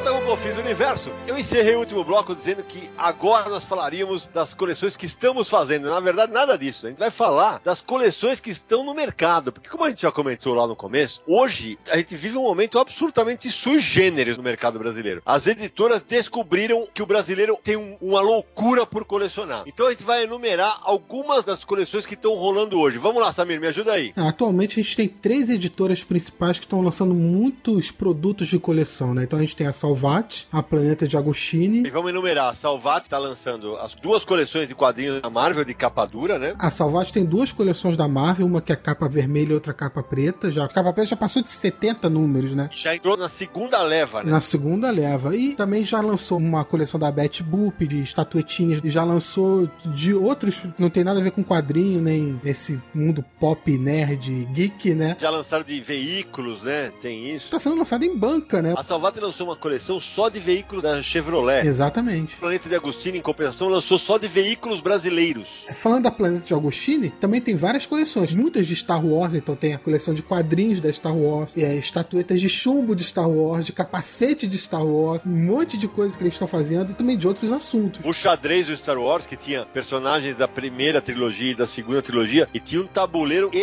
espetacular de legal pra quem é colecionador, espetacular. Só que você tem que ter espaço, porque o tabuleiro é gigantesco. Só completando, a Planeta de Agostini tem a coleção de xadrez da Marvel. Bem lembrado. E tem a Eagle Moss também. A Eagle Moss começou agora a primeira coleção de quadrinhos deles, que é das graphic novels da DC Comics. E também tem outras coleções, estatuetas de Walking Dead, Senhor dos Anéis, Doctor Who, de carros, estatuetas com heróis da Marvel e DC. Cara, muita coleção que tá por aí. E as estatuetas da Marvel e da DC, eu lembro quando eles lançaram, já faz alguns anos, acho que uns dois ou três anos, eu vi gente falar, ah, você não vai passar dentro, você não vai, nem, não vai vingar de jeito nenhum. Você entra no site deles, já lançaram praticamente a coleção inteira, cara. Todas essas coleções que a gente tá falando estão indo pra banca. Você encontra as bancas cheias de estatuetazinhas, edições em capa dura, uma coisa que você nunca pensou que fosse ver, né? Pra gente que é do mercado, acho que vale esse tipo de informação pro nosso ouvinte. Por que que, ah, pô, mas eu moro em Goiânia, não chegou a coleção aqui. Vou explicar pra vocês como é que rola uma coleção. Primeiro, as editoras escolhem cidades que geralmente são pequenas, que para fazer um teste. Ah, pô, mas se vende mais em São Paulo, por que que vai fazer em Itapecerica da Serra, sei lá, vou chutar. Porque eles têm um cálculos de amostragem que eles utilizam, e baseado nesses números é que eles vão fazer uma curva de venda, porque é o seguinte, não é coincidência que o primeiro número é sempre 9,90, depois vai para 20 e pouco, depois vai para 40 e pouco. Existe uma curva estudada pelas editoras que eles calculam, ó, vai vender tantos do 40, tantos do de 20 e tantos do de 9. E aí, passado o mercado teste, ah, Passou no mercado, então beleza, agora nós vamos lançar uma coleção. Aí é lançado em fases. Então, geralmente, primeiro é São Paulo e Rio, depois vai Minas e Porto Alegre, depois Nordeste. É por isso que hoje as editoras que trabalham com colecionáveis abrem o serviço de assinatura. Pra quem é de outros estados e não quer esperar, que não quer correr o risco da sua estatueta chegar quebrada, do seu livro, que porque vai ser recolhido na primeira praça, pra depois ser mandado de volta, ele, ele geralmente vai estar um pouco machucado, né? Se você não quiser, a saída é a assinatura. Não tem jeito. É, Sidão, isso é bom explicar porque tem muitos colecionadores que pensam que a editora começou a publicar, parou, esperou um ano e relançou. Não é isso. É porque foi a fase de testes primeiro. Eles recolhem as informações e aí lançam normalmente. Então, por exemplo, a coleção da DC Comics da Eagle Moss teve a fase de testes e um ano e meio depois eles lançaram no mercado. E hoje, né, Samir, é importante dizer, porque assim, hoje quando sai uma coleção dessa, a nerdaiada aqui que tá muito ligada, pô, tem alguém que pegou em Guarulhos É uma... porque hoje com a internet você fica sabendo, porque alguém posta na internet, mas não tá lançado ainda. E aí o cara vai lá e compra. Nessa mesma linha, Samir, teve a Preta de Agostini, que chegou a fazer, acho que em 2014, um teste que eu não sei se virou ou não. Vi no site da Preta de Agostini, se, espero que esteja rolando, que é a coleção dos Batimóveis. São mais de 80 carros em metal, lindos, espetaculares. Tem- E não é só carro, tem helicóptero, tem o carro do Coringa, tem... Depois você der uma busca no Google, aí você procura a coleção dos Batimóveis, é impressionante. Tem detalhe, vem dentro de caixinhas com o cenário da HQ da época. No fundo, é. Eu precisaria de dois armários novos só pra essa coleção, porque essa aí você não vai querer tirar da caixa. É sensacional. Isso eu não sei se virou ou não, mas é só pra ilustrar esse negócio do teste, como é que funciona. Se não passou no teste, a coleção não emplaca no Brasil. Então, Sidão, a gente pode também lembrar de coleções recentes que tiveram os Googles da Turma da Mônica, os Isso. Googles da Disney, que foi uma febre também. Então tem várias coleções saindo por aí. Sem falar que diversas editoras estão lançando materiais voltados para o público colecionador. Então, quadrinhos de capa dura de livrarias é tudo voltado para público colecionador. Essas edições definitivas da Panini, por exemplo. É, tem vários materiais assim atualmente. Essas coleções em capa dura estão vendendo muito bem. E aí vem um negócio que o pessoal fala: não, a saída pro quadrinho é a livraria. Cara, essas coleções estão vendendo em banca, porque você está oferecendo revistas de capa dura para pessoas que geralmente não têm acesso a livrarias. E aí o cara tem a opção de comprar sagas, por exemplo, que ele leu quando ele era moleque no formatinho, ou que ele simplesmente não tinha nascido quando foram publicadas. Nessas coleções da Salvat e da Eagle Moss, tem muita porcaria, mas é a chance da pessoa ler. E não pode deixar a coleção incompleta. Exato. E não à toa, a Panini habilmente tem feito coleções com sagas clássicas e puxando materiais, inclusive que ela mesma já havia lançado em outro formato e que estão saindo com muita facilidade no mercado atualmente. Ah, se isso é uma bolha ou não, não sei. Nós já estamos nessa brincadeira há quase três anos e espero que continue firme e forte, mesmo com a crise que a gente está enfrentando. Eu, eu tava lembrando agora, me corrija se eu tiver errado. Não teve uma coleção também, acho que ano passado ou retrasado, capas metalizadas de quadrinhos? Eu não vi se chegou a sair, mas eu vi informações, Teve sim. site por aí, mas não cheguei a ver nas bancas, não. Acabei de achar aqui, ó. Planeta de Agostinho, outubro de 2014. Isso aí. Lança a coleção de placas metalizadas da Não Marvel. durou muito, durou isso aí? Não, eu nunca cheguei a ver nas Eu não bancas. sei quantos números teve, se ela vingou, É isso que eu tô achando. Acho que ela não vingou, mas chegou, a- chegou a sair sim. para provar o tanto que o foco no colecionador tá cada vez mais forte. Uma colocação sobre a coleção DC da Eagle Moss. Nós comentamos sobre a Salvat e o problema das lombadas, né? Na coleção DC da Eagle Moss aconteceu o seguinte. Primeiro, alguns números com uma revisão de texto que Deus é mais. Eu vou dar um exemplo. Eu tô com uma imagem aqui com o Flash falando o seguinte. Como sabiam dos alienígenas? Ou onde a gente escondemos os mostrengos? Onde a gente O escondemos? Superman do John Byrne também tem coisas ridículas, cara. Erros bizarros. E fora isso, aconteceu outra coisa ruim com essa coleção, apesar que consertaram agora. O número 9 e o número 10, simplesmente em São Paulo, não foi pra banca. Não foi, não foi, não se achava. Sumiu, ninguém sabe, ninguém viu. Pulou, foi do número 8 pro número 11. E todo mundo reclamando, né? Foi possível encontrar online esses dois números. Mas... Eu, é isso que eu ia falar. Eu sugiro que procure online. A livraria Cultura costuma ter. Só que quem tá colecionando em banca, e aí, né? É, sem dúvida. Informação de bastidores pra você. Vai chegar aqui. Houve um erro de distribuição do Eagle Moss. Por incrível que pareça, mandaram. Deixa pra lá. Vai chegar em São Paulo. Vai chegar nas praças. É, vai, vai chegar, mas é tão ridículo que dá. Deixa pra lá. Mas vai chegar. Agora todo mundo vai perguntar qual foi o erro ridículo. assim. Aí é uma informação de bastidor. Eu preservo a fonte. Então tá bom. Ô Naranjo, é, há poucos dias também você postou uma foto na internet da coleção da Salvat que foi encadernada de cabeça pra baixo. Ah, era minha. Eu comprei o. Era o Demolidor, que saiu na semana na qualquer história do Frank Miller, com desenho do John Romita Jr. O Homem Sem Medo, a minissérie conta a origem, isso. Eu fui começar a ler e tava de ponta cabeça, cara. E aí você, como bom colecionador que é, não vai trocar. Eu fui trocar, ele me deu outro, eu abri, o que aconteceu? Tava de ponta cabeça também. Pelo Aí amor de Deus. Aí eu fui em outra banca, em outro bairro, eu achei uma que tava normal. Ah, se você fosse o Homem-Aranha, você podia ler de cabeça pra baixo. E aí vale o puxão de orelha do Universal aqui. que Essas coleções, tanto a da, da Eagle Moss quanto a da Salvati também, teve aquela mancada absurda da perna do Wolverine na capa, que na morte da Fênix Isso. tinha o código de barra em cima, no original. Desenharam. Puxaram a perna, É, virou, uma coisa virou um triângulo. Eu queria agradecer o leitor, que quando eu comentei com isso no Twitter, que estava eh, de ponta cabeça, ele sugeriu, porque você não vira ao contrário e lê. Olha, obrigado. Meu. Deus, não- você Eu não- você não eu tinha tentei- pensado nisso, né? Eu, eu tinha tentado deitar ao contrário no sofá pra tentar ler, mas não tinha dado certo. A sugestão dele me ajudou bastante. Queria agradecer. Ô, rapaz, que beleza.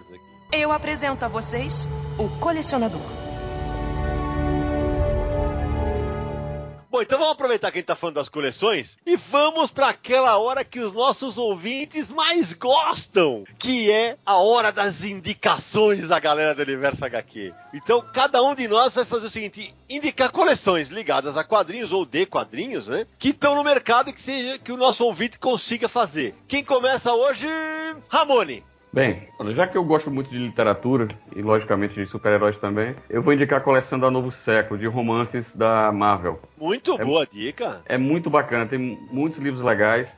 Alguns até já foram publicados pela Panini, como X-Men Espelho Negro. Na verdade, para mim, é uma das melhores edições. É, é essa. Muito bacana mesmo, vale muito a pena ler. Aliás, Ramone, você já fez uma matéria pro Universo HQ de histórias em quadrinhos que viraram romance, não foi? Exatamente. Até então, essa matéria, como foi feita há, acho que há cerca de dois ou três anos, ela não tem, obviamente, nada falando dessa coleção da Novo Século, porque ela foi lançada já em 2015. Mas vale a pena dar uma lida também. Essa coleção está em andamento ainda. Como ela tem, como ela é setorizada, muitos estados ainda não receberam. Com Ah. certeza vai chegar e vale a pena acompanhar. Só citar algumas desses romances dessa coleção. Tem Homem-Aranha, Entre Trovões, X-Men Espelho Negro, que eu já falei, que para mim é uma- é uma das melhores. Guerra Civil, que vai virar filme aí. Isso, Guerra Civil também já saiu, que eu indico essa também, que é muito bacana, muito boa mesmo. Homem-Aranha, a última caçada de Kraven. Pra quem acha Legal. que, ah, porque já viu, leu a minissérie e não, não vai ver nada de interessante, eu aconselho, pode ler, que vocês vão gostar. É, como eu falei da, do- dos formatinhos e tal, eu sempre falo que eu gosto, de, o meu gênero de quadrinho favorito é quadrinho bom. Mas quando o assunto é super-herói, eu, eu tendo mais pra descer. Então tem duas coleções que eu acho que tem um custo-benefício excelente, cara. E que estão republicando muitos clássicos que eu li em formatinho, só que agora é, é na sua plenitude, eu diria assim, com várias HQs. Primeiro é Batman, Lendas do Cavaleiro das Trevas. Porque eles tiveram a sacada de fazer vários volumes, né? Pra cada autor. Então já teve com Alan Davis, já teve com Jim Aparo, com Marshall Rogers, com Neil Adams. É, a Panini também lançou Lendas do Homem de Aço. De cara com José Luiz Garcia Lopes, né? Que, putz, é um desenhista espetacular. Então, só nessa coleção você já tem o Neil Adams no Batman e o Garcia Lopes no Superman. E vai lançar outras do Superman. Já a segunda, né? A primeira, inclusive, do Superman tem na capa Superman brigando com a Mulher Maravilha, que foi uma edição gigante que a Ebal lançou nos anos 80 e era um clássico, cara. Então, assim, e agora a gente tem a oportunidade para que mais gente conheça. É claro, tem que ser lido com distanciamento histórico, é um quadrinho mais da época e tal,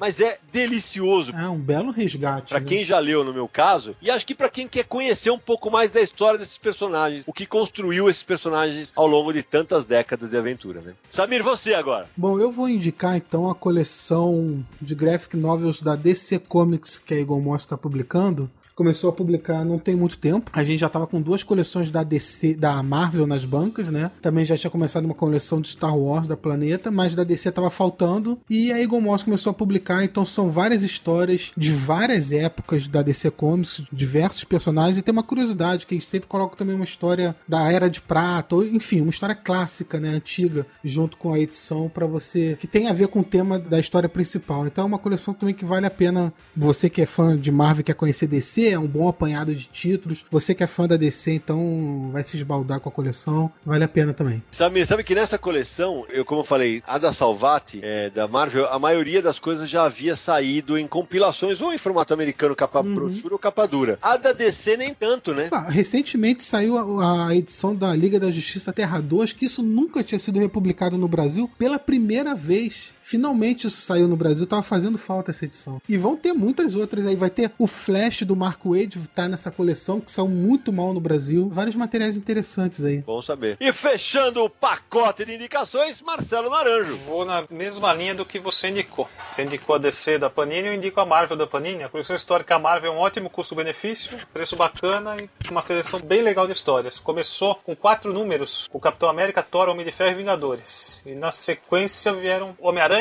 Vingadores, oito, oito edições, os X-Men com quatro edições, Quarteto Fantástico 4. Vai sair agora Super Vilões Unidos e teve também a Tumba do Drácula, que é um material bem interessante. Motoqueiro Fantasma. Motoqueiro Fantasma e tá prometido para em breve Werewolf by Night, que é um material clássico de terror da Marvel, e Guerras Secretas. Vai sair inclusive com os spin-offs da saga original de Guerras Secretas. É um custo-benefício bacana, recomendo essa série. É bem bacana. E vem as caixinhas e tudo, é bem legal colecionar. Isso que eu ia falar, Nara, porque tem justamente esse ponto. Eu tava falando com amigo meu que é colecionador, que como o Ramone gosta dos número 1, que é o Alan Bebiano, um abraço pra ele, e ele me contava que essas coleções, por exemplo, eu não guardo as caixas. Ele falou, Sidney, primeiras que saíram, com caixa, bota no Mercado Livre pra ver quanto tá custando. Eu falei, sério, já? Caramba. Ele falou, é, porque elas querem guardar com a caixa. Eu falei, eu não tenho o menor tesão de guardar com a caixa. É espaço a mais na minha estante. Eu guardo com a caixa. Eu, né? A caixa faz parte da coleção. A maioria dos colecionadores querem ter a coleção como ela foi projetada originalmente. Eu, para não falar que eu não guardo nenhuma caixa, eu vou puxar um pouco a sardinha pro meu lado. Teve uma coleção que eu editei e que infelizmente terminou pela Panini, que foi a coleção histórica Turma da Mônica, é, que vinha com a caixa, foram 50 números e terminou no ano passado, e da qual eu tenho muito orgulho, porque republicamos 50 números aí das principais histórias da Mônica, do Cascão, da Cebolinha, da Magali e do Chico Bento. Agora você imagina a gente guardando isso na estante sem aquela caixa. Pode parar, porque são cinco revistas dentro de uma caixa. Não é um encadernado com lombada quadrada. As outras são lombadas quadradas. Ah. Daí eu guardo tranquilamente. Pergunte a quem Lombada colecionou as obras completas de Calbar se fizeram, se jogaram fora as caixas também. Pergunte a alguém. Eu joguei. Ah, você é louco, cara. Eu joguei. Tem um herege profano. Aliás, e por falar, e por falar nisso, ô Bril, lança de novo as obras completas do Karl Barks, cara. Essa coleção é maravilhosa. Isso precisa ser assim como Cavaleiro das Trevas, como Watchmen, como Crise nas Pode Infinitas ter Terras. certeza que se lançar vai ser em edição de capa dura. Não, vai ser a coleção da Fantagraphics agora, com as histórias do Barks. É bem bacana, com, com tudo restaurado, é bem legal. Mas é o mesmo conteúdo, Naranja? Não, muda a ordem das histórias, né? Diferente, mas é um material sensacional também. Quem gosta tem que comprar, vai valer a pena. Até abril tá entrando na onda de colecionismo. Estão lançando as edições em capa dura de coleção dos quadrinhos da Disney. É isso aí. Meu amigo do Confis Universo, não sai daí. No próximo bloco tem leitura de e-mails e dos WhatsApps que o pessoal mandou pra gente.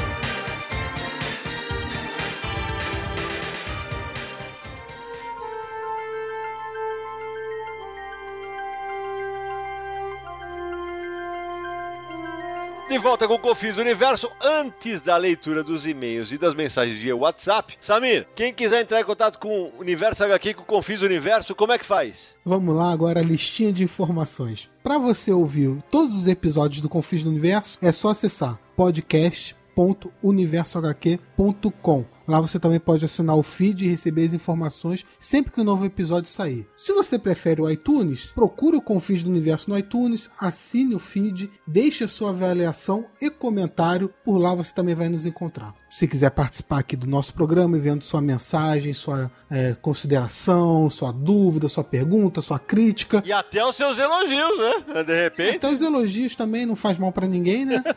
Podcast arroba universohq.com. Se preferir mandar mensagem de voz para sua voz aparecer aqui no programa, o nosso WhatsApp é DDD 11 95 498 2088. Repetindo, DDD 11 95 498 2088.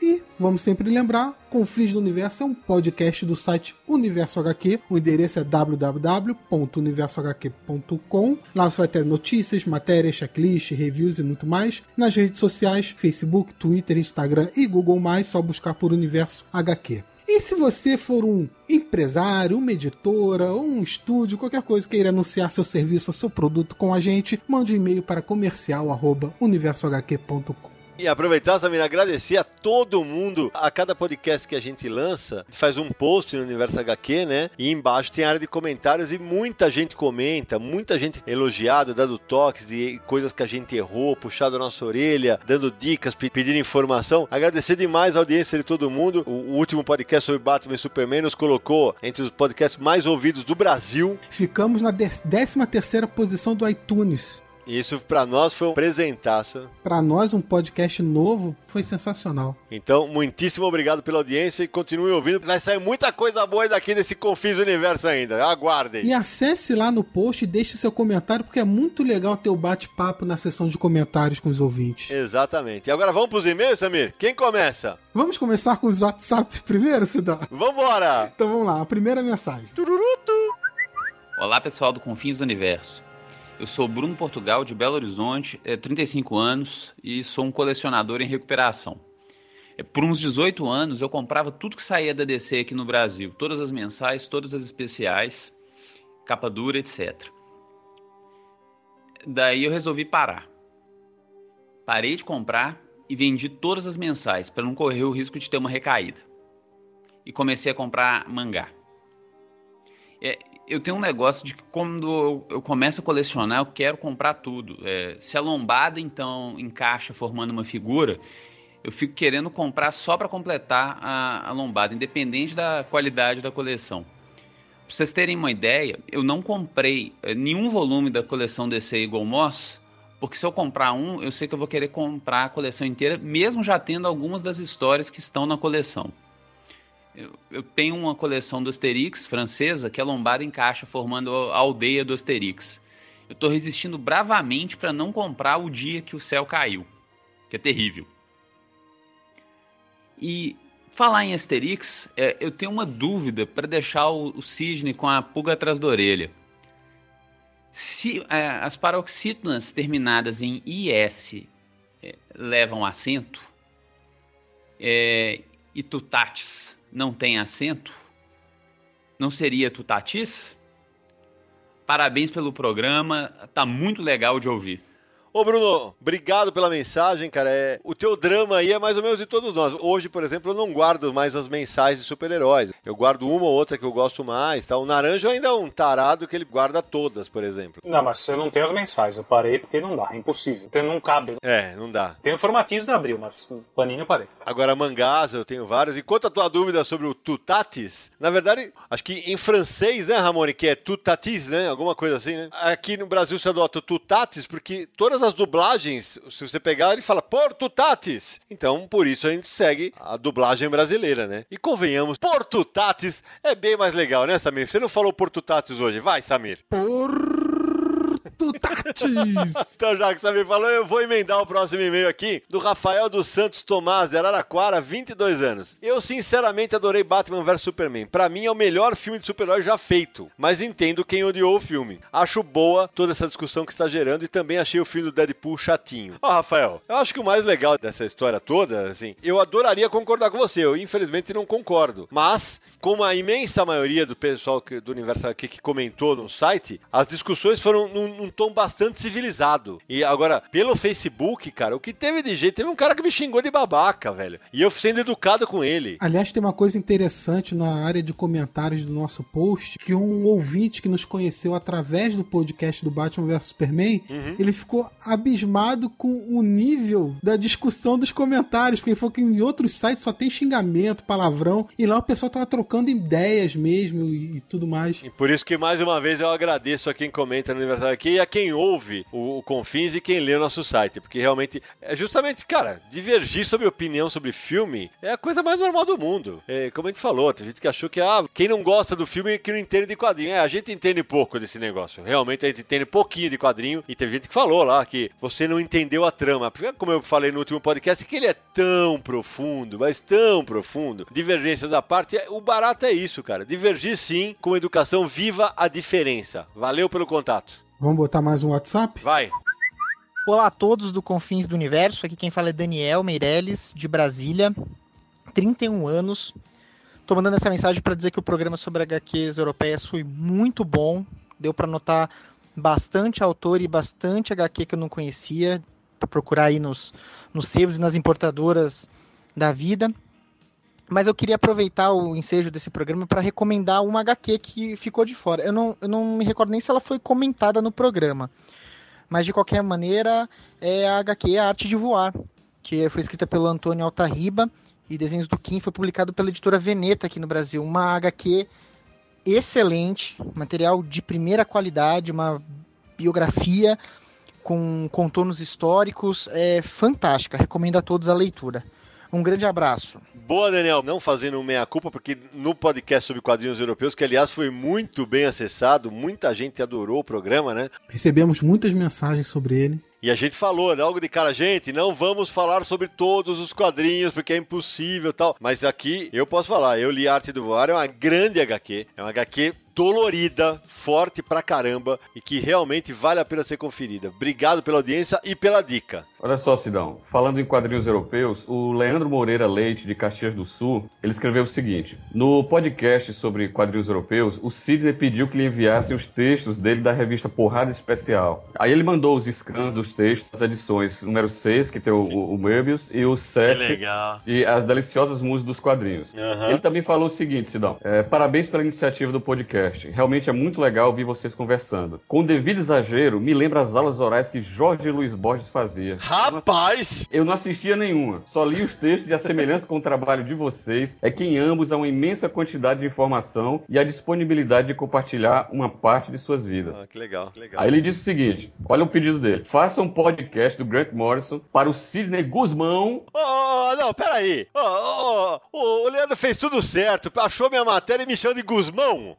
É Guzman, meu filho. É Guzman. Que é um dos autores preferidos dele, e ele diz aqui, entre tantos méritos, ele revitalizou a Liga da Justiça nos anos 1990. Nisso eu concordo. Talvez seja um dos únicos méritos, mas tudo bem. É só lembrando, Sidão, que o Fernando Abreu Gotijo, um médico de Uberlândia, Minas Gerais, também mandou a foto de uma matéria sua na porrada especial. Então a gente vai Porra. colocar todos esses scans e fotos lá no, no post desse episódio. Pô, muitíssimo obrigado ao Fernando e ao Leandro pelo carinho de terem buscado nas suas coleções matérias minhas antigas, que sem brincadeira tem 25 anos. Então, muitíssimo obrigado até e por guardarem as revistas e as matérias. Muito, muito legal. Quanto ao podcast sobre o Grant Morrison, é, por que não, né, Naranjo? Naranjo ia se divertir fazendo esse podcast comigo, né? Ah, ia ser engraçado. Porque assim, eu, eu continuo dizendo, pra mim o Grant Morrison é um dos autores mais superestimados que existe no mercado de mainstream. Polêmica. Tem coisas dele que eu gosto, só que a imensa maioria das coisas que ele faz não me pega. E o Leandro finalizou dizendo o seguinte,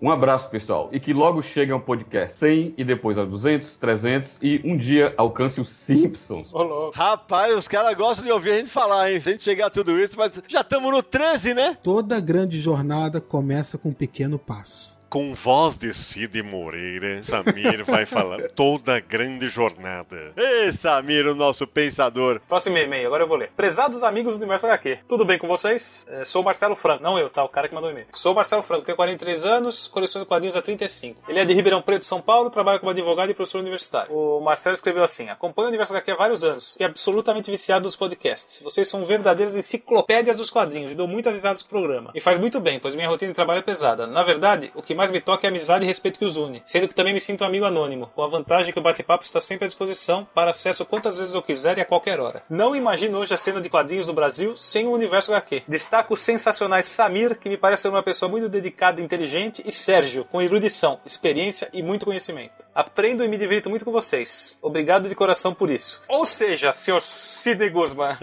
nós dois somos dispensáveis. Não, para Isso é um com isso, absurdo você cara. falar isso. O Marcelo foi super simpático, um abração pro Marcelo. E é verdade. Muito obrigado, Marcelo. É tô isso brincando, aí. brincando. Muito legal o e-mail. Ele termina com uma sugestão. Vai. Um programa sobre determinados artistas, como análise da carreira, principais momentos, um gancho para analisar também a trajetória das revistas e editoras por onde esse artista passou, etc. Para iniciar a série, John Byrne, maior ídolo do Marcelo nas HQs, que anda meio sumido por aqui. Ó, um já indicou Grant Morrison, o outro John Byrne. É uma boa dica, mas no caso, pro Marcelo, pro John Bunny, Marcelão, ó, leia o livro Universo HQ Entrevista que a Nemo publicou. Como ano passado, bota o som da caixa registradora, Andrei! Porque lá tem uma grande entrevista que a gente fez com o John Bunny, mas ó, muito boa a tua sugestão, Marcelo, muito boa, porque pode ser bem bacana realmente fazer podcasts focados em determinados autores. E, pô, mensagens como a tua dão uma força extra pra nós, acredito. Nisso você acertou. A amizade que une nós quatro e mais o Codespot é realmente a mola propulsora do site, do podcast, de tudo que a gente faz juntos desde o ano 2000. Ouvintes, aguardem que o Codespot está voltando. Veio pro Brasil e tá voltando a pé pra Luxemburgo, desgraçado.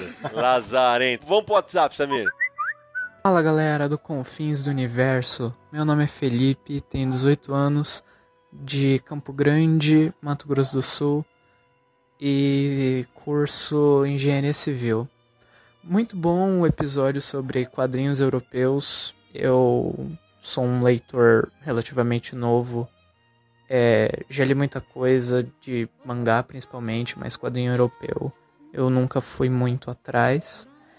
E eu tenho uma impressão que o que mais se destaca nos quadrinhos europeus é, são os personagens de comédia.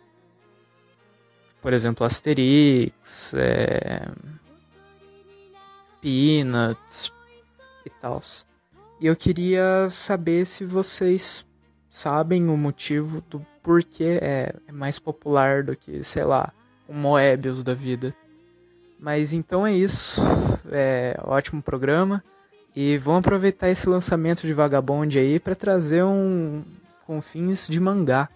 Vai ser foda. Ô Felipe, obrigado pela mensagem, muito legal a gente vê que o, o do Universo está conversando com leitores e com ouvintes, né? Jovens, mais velhos, no meio do caminho de idade. Esse é, é um objetivo nosso com o site com, e podcast, que é falar com todo esse público, o público mais amplo possível. De cara, eu vou te fazer uma correção. Peanuts não é europeu. O Peanuts do Charlie Schulz é americano. E quanto a essa impressão, na verdade, você está um pouco equivocado. As séries de humor fazem sim muito sucesso no velho continente, mas é o seguinte: as séries mais longevas são ligadas ao humor. Porque o Tintin, por exemplo, tem humor, mas é aventura. O Asterix é a mesma coisa. Agora nós temos, como você mesmo citou, tem Moebius, Hugo Pratt, é, o François Bourgeon, são autores que trabalham, em vez de séries mais longas, pô, o Corto Maltese foi uma série gigante. É só ver o, todos os trabalhos que a gente citou no episódio, Sim. poucos são de humor. Tem vários Sim. que é ficção científica, Exato. ação, aventura, terror, então tem muita coisa, né? Tem uma série que a gente não citou e que o nosso amigo Pedro Bolsa, lá de Portugal, comentou, falei, ah, a gente não ia citar tudo tal, é o Blake Mortimer. Blake Mortimer é uma série de aventura super famosa na Europa, e que, mas existe há muitos e muitos anos. E tem várias delas, várias outras. O Michel Vaillant, que é um quadrinho de automobilismo, tem quadrinho de aviação, tem vários. Então, essa tua impressão está um pouco equivocada, porque o mercado europeu ele é muito amplo, ele, tem, ele realmente tem quadrinho para todos os gêneros e todos os gostos que você imaginar. O Emerson Minesso, designer, 44 anos,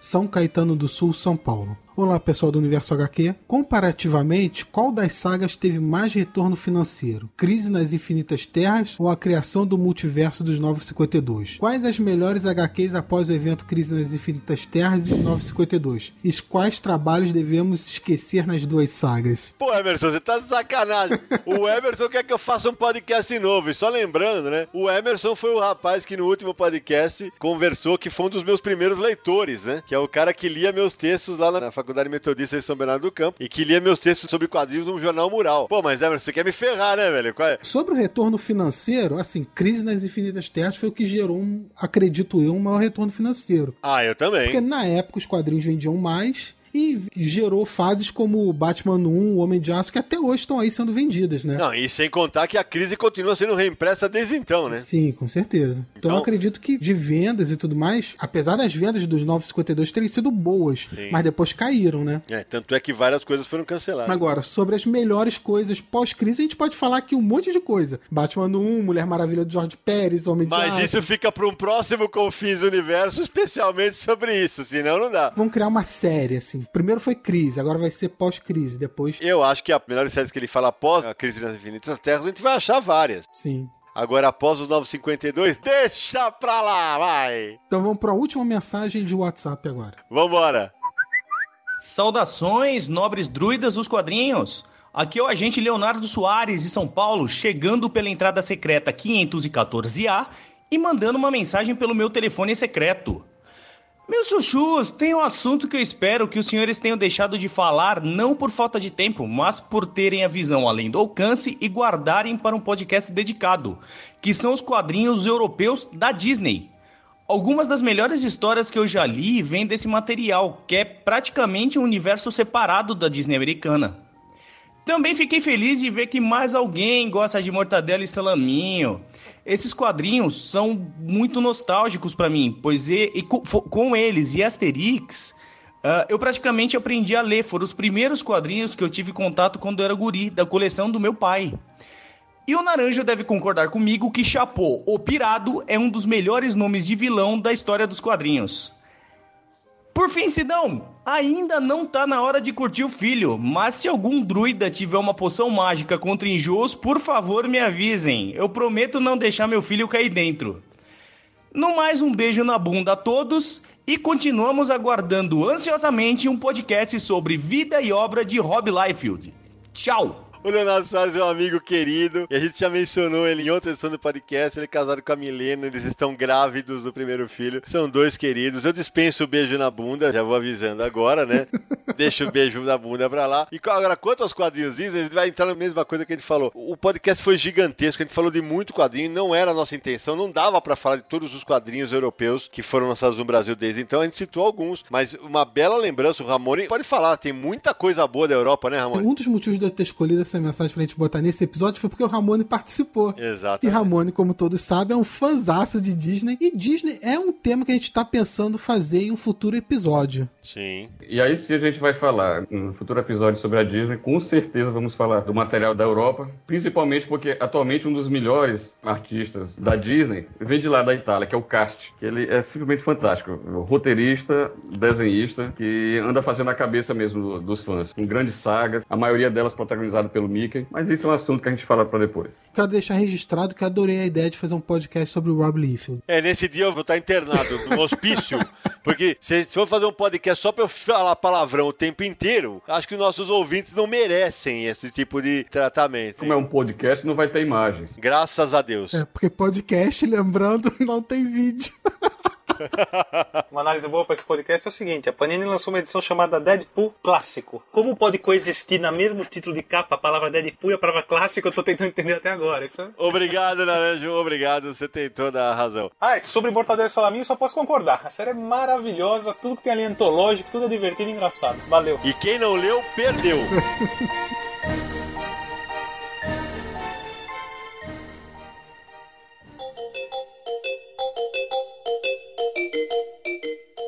Então, meus amigos do Confis Universo, chegou aquela hora triste que é a hora de dar tchau. Mas, pô, que programa gostoso de fazer, galera. Foi muito legal. A gente espera que pra você que tá aí ouvindo do outro lado, a gente tenha conseguido passar toda a empolgação que a gente teve pra falar das nossas coleções, dos nossos vícios, dos nossos hábitos. Então, Samir Naranjo, Ramone, suas considerações finais. Abraço todo mundo e colecionem os episódios de Confins do Universo. Ah, esse Samir tá saindo um bom menino. Bora lavar as mãos pra poder exibir sem marcar as capas. Tchau, valeu pessoal, até a próxima. Então é isso, vou aproveitar a dica do Samir, linkar com começo do podcast. Espero que você guarde este episódio do nosso podcast com muito carinho na sua estante, na sua audioteca, no seu telefone, onde você quiser. E a gente se encontra no próximo episódio de Confins do Universo.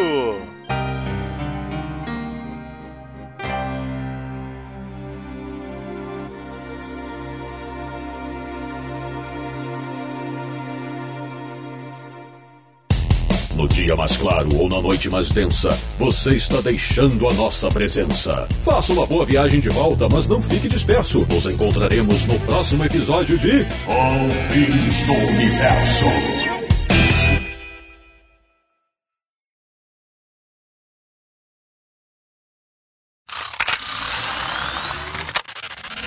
São pilhas e pilhas e pilhas de quadrinhos empilhados, né?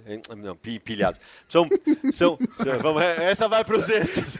Pilhas empilhadas estar como? Ia, ia tá como, né, Jeg? Ia estar tá muito pilhas. Ia mesmo. ter, ia ter pilha como, né? Ah, Jeg, volta botar nos extras. Além das. Vamos de novo. A primeira é Batman, Lendas dos Cavaleiros. Eita, ruim essa porra, hein?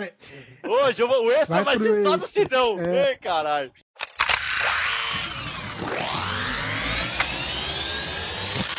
Vamos começar com os... os Ih, vamos começar com os WhatsApp primeiro? Ih, Foi pro e acabou de ir para os extras. Não, você, me, Lá, lá, lá, você me lá. atrapalhou. Vamos lá. A primeira é Batman. Batman. Eu tô- acho que eu tô falando. Acho que eu, é que eu tô com a porra do. Do. Do Feira da Fruta na cabeça. Cana, filho de umas putas, como é que me descobriu aqui? Eu Batman, porra, agora que vai foder com o Batman? E agora o que, que eu faço?